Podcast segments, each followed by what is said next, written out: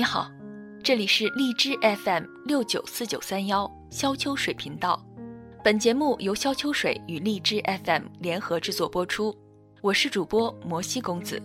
今天要为大家分享的文章是《解决问题的思维从我是谁开始》，作者肖秋水。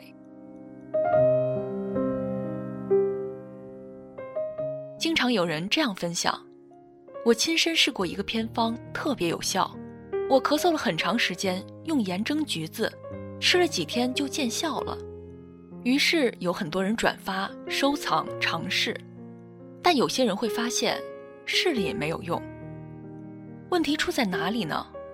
分享的人并没有说错，对他是有效的，但在分享的过程中忽略了很重要的一点：他是什么体质、什么种类的咳嗽。比如我来分享的话，会是这样：我患肺阴虚咳嗽一年多，试了很多药和治法，最后发现化橘红对我有效。如果患的是肺阴虚咳嗽，可以试一下。这里没有详细解释何谓肺阴虚咳嗽，因为这可以百度得到，而且不存在争议。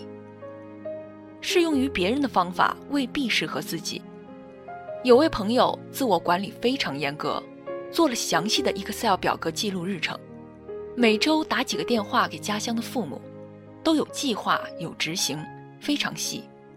这事儿就不适合我这种相对散漫的人，但我会了解这种方法，并且归纳为适用于某类人的 Excel 表格管理法，界定非常清晰。所以经常有人问我推荐书籍，其实这个通常不好推荐。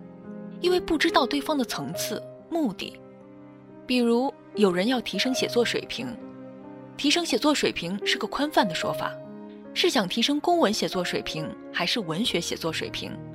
是想应用在职场，还是想要出版书籍？不同的目的有不同的适用书籍和方法。有的人想让别人免费教，而有的人愿意付费，这样千差万别的事儿。按照每个人的情况给建议，非常累，在很多情况下也并没有时间去了解对方，所以真正的解决问题者应该是自己。遇到问题，看到别人的成功经验或者失败教训，要先想到对方是什么情况，自己是什么情况，是否适用于自己，哪些适用于自己。如果要行动，怎么行动？行动怎么检视结果？不要奢求别人帮助自己解决问题，而应该自己负担起这个责任。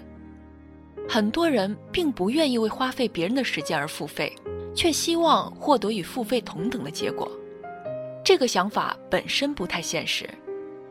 学会了解自己，从外在到内在，了解自己喜欢什么，适合什么，然后根据情况确定解决方案。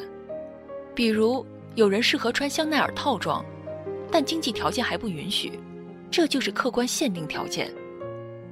世界上最清楚我是谁的人，原则上来说是自己，所以请培养这样的思维和能力。真正的解决问题者应该是自己。本期节目到这里就结束了，实力治愈，温暖相伴。